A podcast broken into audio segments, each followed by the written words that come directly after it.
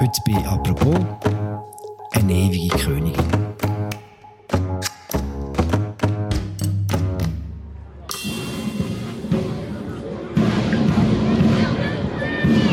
In England feiert die Queen heute ihr 70-jähriges Thronjubiläum.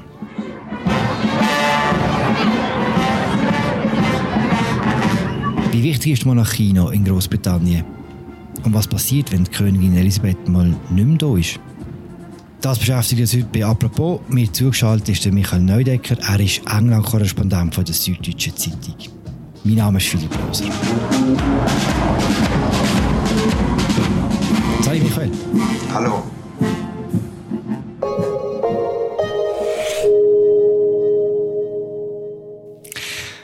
Michael, heute feiert Großbritannien sich selber. Was passiert genau an so einem Jubilee? Ja, wie du sagst, Großbritannien feiert sich selber, aber nicht nur heute, sondern tatsächlich vier Tage lang. Die Briten haben eine gewisse Erfahrung, was ähm, Jubiläen angeht. Die Queen ist ja schon seit 70 Jahren auf dem Thron, solange kein britischer Monarch. Und tatsächlich hat sie auch schon mehrere Jubiläen gefeiert. Also Silber, Golden. The Lady of the Day, Her Majesty the Queen, arriving for her Diamond Jubilee River Pageant.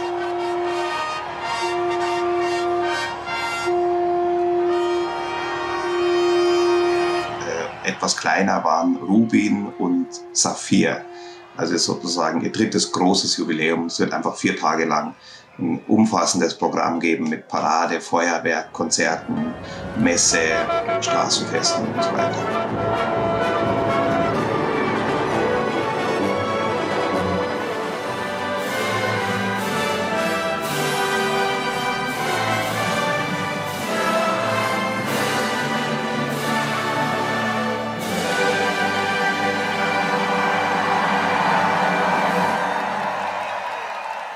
Und ist das nicht völlig aus der Zeit gefallen? Ja, äh, es kommt darauf an, wie man das betrachtet. Das kann man schon so sehen, dass es aus der Zeit gefallen ist, weil äh, natürlich momentan gerade auch die Briten kämpfen mit steigenden Lebenshaltungskosten wie überall aus der Welt und generell die Zustimmung für die Monarchie eher sinkt tendenziell. Es wird relativ viel Geld ausgegeben bei diesem Fest. Vieles davon kommt allerdings von Sponsoren, muss man sagen, und von Privaten oder auch von, von Firmen. Andererseits ist es so, dass die Briten es auch durchaus gerne haben, dass sie jetzt etwas, äh, wie soll ich sagen, aufgeheitert werden. Also die, dieses Fest ist einfach vier Tage lang auch eine Gelegenheit, dass das ganze Land gemeinsam feiert, was gerade nach der Pandemiezeit natürlich äh, gerne gemacht wird. Also ich, ich würde sagen, es ist so ein zweiseit, zweischneidiges Schwert. Frühere Jubiläen waren immer auch ein bisschen so wie eine Spiegelung vom aktuellen Zustand vom Land. Und du hast ein bisschen das angedeutet. Wie geht es denn jetzt England und wie geht es Großbritannien heute? Ich würde sagen, die Diskrepanz zwischen den Feierlichkeiten und dem Zustand des Landes könnte eigentlich kaum größer sein. Einerseits wird tagelang gemeinsam gefeiert, zumindest bei denen, die der Monarchie und der Queen einigermaßen wohlgesonnen sind. Und es sind ja doch ein paar Millionen. Andererseits, gerade nach dem Brexit-Votum ist das Land sicher so gespalten und polarisiert wie, wie noch nie. Boris Johnson spaltet das Land zusätzlich. Also ähm, es gibt Unterstützer für ihn. Gerade die ganze Partygate-Geschichte war ja in, in, in allen äh, Zeitungen, selbst auch außerhalb des Landes. Es gibt aber auch viele, die einfach wollen, dass er zurücktritt. Also sprich, das Land ist in einem relativ zerrissenen Zustand. Und hinzu kommt natürlich die Situation, dass, äh, wie schon gesagt, die Lebenshaltungskosten steigen. Die Folgen des Brexit sind spürbar. Es gibt immer wieder mal Knappheiten, vor allem an Staff, also an Menschen, die Service-Dienstleistungen vollführen sollen. Also wenn du fragst, wie es Großbritannien geht, muss man sagen, ähm, nicht so gut, wie das Feuerwerk vielleicht vermuten ließe. Ist denn so ein Jubiläum auch immer etwas Versöhnliches, etwas, was die Leute wieder zusammenbringt?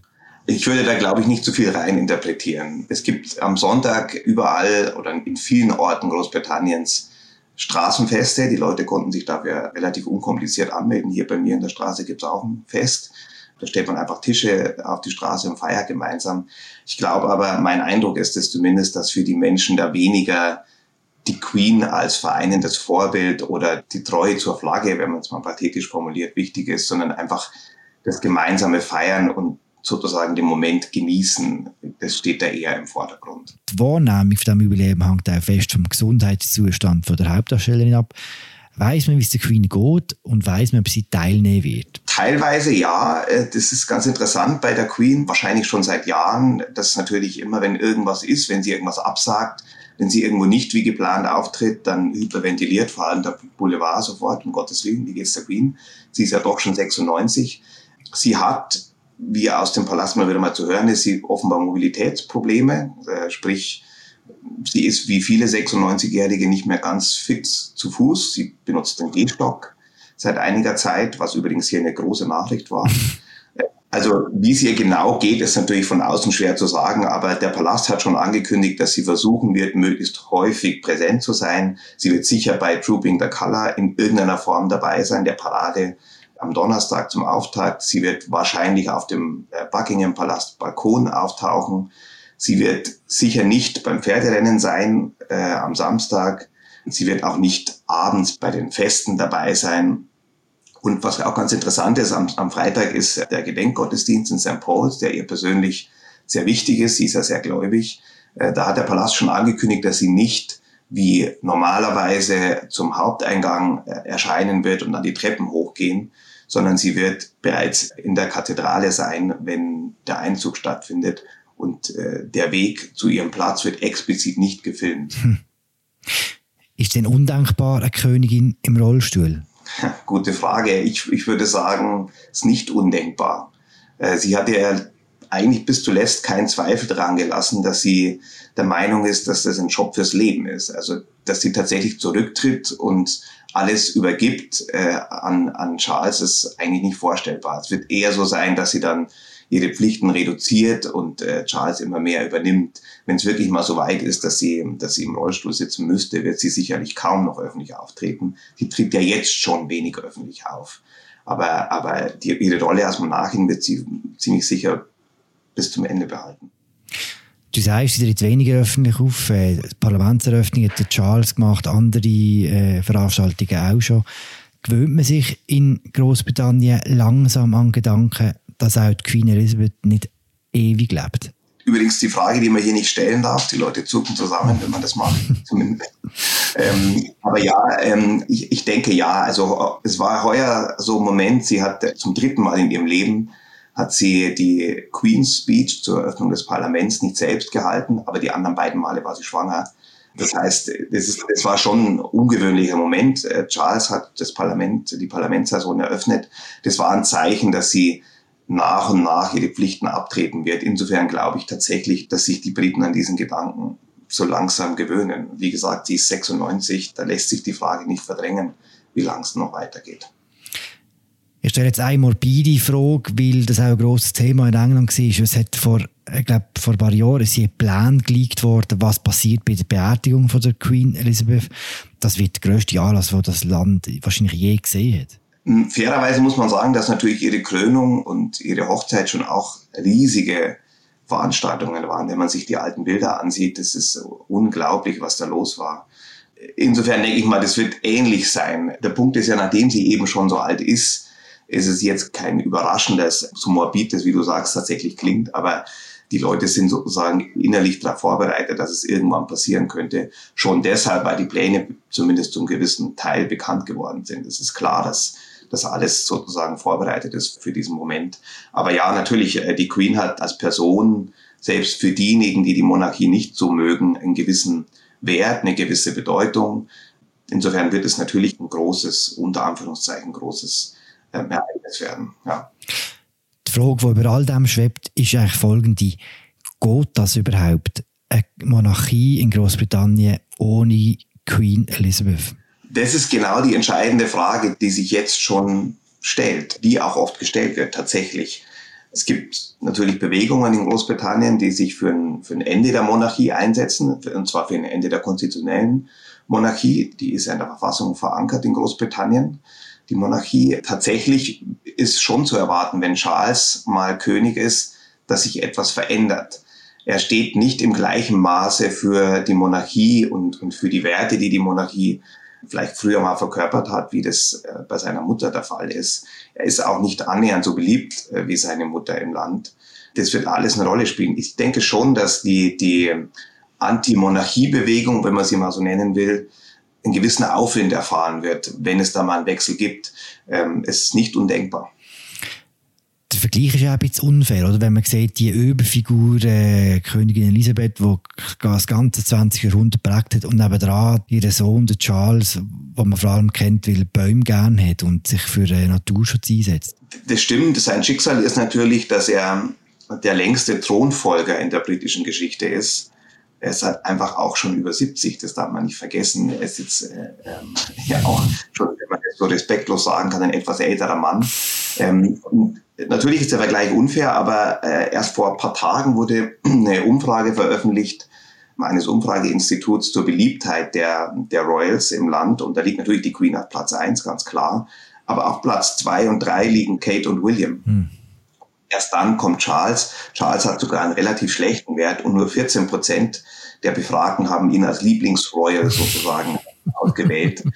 Es wird eigentlich nur noch getoppt im negativen Sinne von seiner eigenen Frau, von Camilla und von Harry und Meghan, die, die noch weiter hinterliegen. Also er hat keinen leichten Stand, das stimmt. Das liegt sicher auch daran, dass seine, dass seine Mutter alles überstrahlt, schon aufgrund der Dauer, äh, die sie im, im Amt ist. Aber er hat natürlich schon auch immer wieder Auftritte gezeigt, die so ein bisschen, ja, für Kopfschütteln gesorgt haben. Also ähm, er setzt sich sehr dafür ein, zum Beispiel, er, er, er gilt ja als Architekturfreund, setzt sich allerdings nicht für moderne Architektur ein, sondern sehr für traditionelle Architektur. Und das ist natürlich bei der jüngeren Generation kommt es nicht wirklich gut an.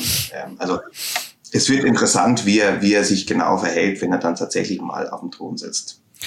Wenn du die jüngere Generation ansprichst, wie wichtig ist denn die Monarchie überhaupt noch im modernen Leben von Großbritannien?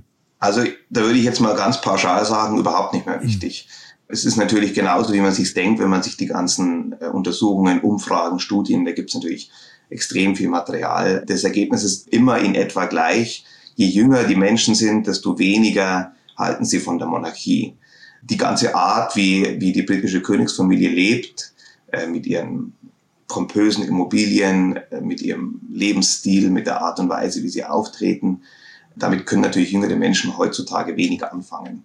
Und Charles und übrigens auch William, der nächste Thronfolger, haben immer wieder in Interviews schon angekündigt, dass sie das ändern wollen, dass sie sozusagen die Monarchie downgraden wollen.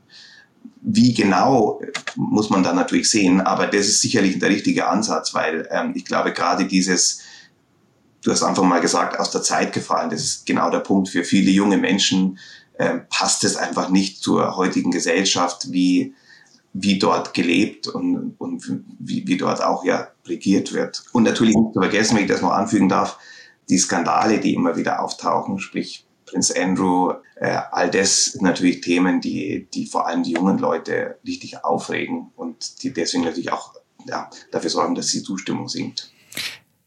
Das ist ein gutes Stichwort. Kommen wir hören mit ein bisschen Gossip auf die Wertemeter, Andrew, den du jetzt erwähnt hast, und Harry und Meghan, die ja auf Amerika abgehauen sind, am Jubilee gesehen? Ja, sie sind natürlich eingeladen und äh, sie sind auch da. Harry und Meghan reisen eigens aus Kalifornien ein. Wenn du schon Gossip willst, da gibt's die lustige Anekdote, dass sie ihre offizielle Residenz in London, das äh, Frogmore Cottage, so heißt äh, die Villa, in der sie gelebt haben. Es war früher ein Haus aus fünf Bedienstetenwohnungen, die für die beiden dann zusammengelegt wurde. Dort hat äh, Prinzessin Eugenie gewohnt mit ihrem Mann und ihrem Kind. Und für die Dauer der Rückkehr von Harry und Meghan sind die beiden jetzt ausgezogen, damit Harry und Meghan damit einziehen können.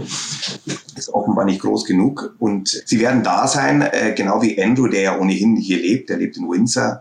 Allerdings hat der Palast schon darauf hingewiesen, dass bei den großen offiziellen Anlässen, vor allem wenn äh, am Donnerstag die Royal Family auf dem Balkon vom Buckingham Palast zusammenkommt, nur die sogenannten Working Royals auftreten werden. ähm, sprich diejenigen, die auch Pflichten ausüben. Und das tun Harry und Meghan nicht mehr und auch Andrew nicht. Das heißt, die werden da nicht sein. Mhm. Aber sie werden bei anderen Anlässen, wie zum Beispiel in St. Paul's, womöglich auftreten. Mhm. Warum überlebt die Familie eigentlich jeden Skandal? Gute Frage. Ich glaube, es gibt zwei Gründe. Zum einen, Die Queen ist einfach die Queen. Solange sie da ist, wird wahrscheinlich viel verziehen. Und zum anderen, es gibt natürlich einen Markt drumherum, das darf man nicht unterschätzen. Also gerade der britische Medienmarkt lebt zum gewissen Teil von den Royals. Ich habe das selbst erlebt, wenn man mit Kollegen, mit Royal Correspondents reden will, der größeren Medien oder auch mit ehemaligen Pressesprechern, da müsste man Honorare bezahlen dafür. Also, sprich, es gibt ein gewisses Interesse, gerade beim Boulevard, die Geschichten, den Gossip, den du gerade angesprochen hast, aber auch andere Geschichten am Leben zu halten. Und da zahlen die Skandale natürlich eigentlich drauf ein. Inwiefern die britische Familie, die Königsfamilie die Skandale überlebt, im Sinne von bleibt sie Teil der, der Verfassung, das wird dann genau die Frage sein, die irgendwann mal zu stellen ist.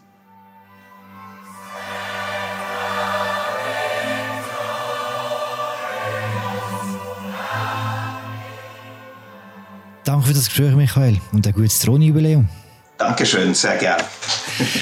Das war unsere aktuelle Folge zum Jubiläum von der äh, Königin Elisabeth, zum 70-jährigen Thronjubiläum. Bericht für Michael Neudecker findet ihr auf unserer Webseite. Wir verlinken sie im Episodenbeschreibung.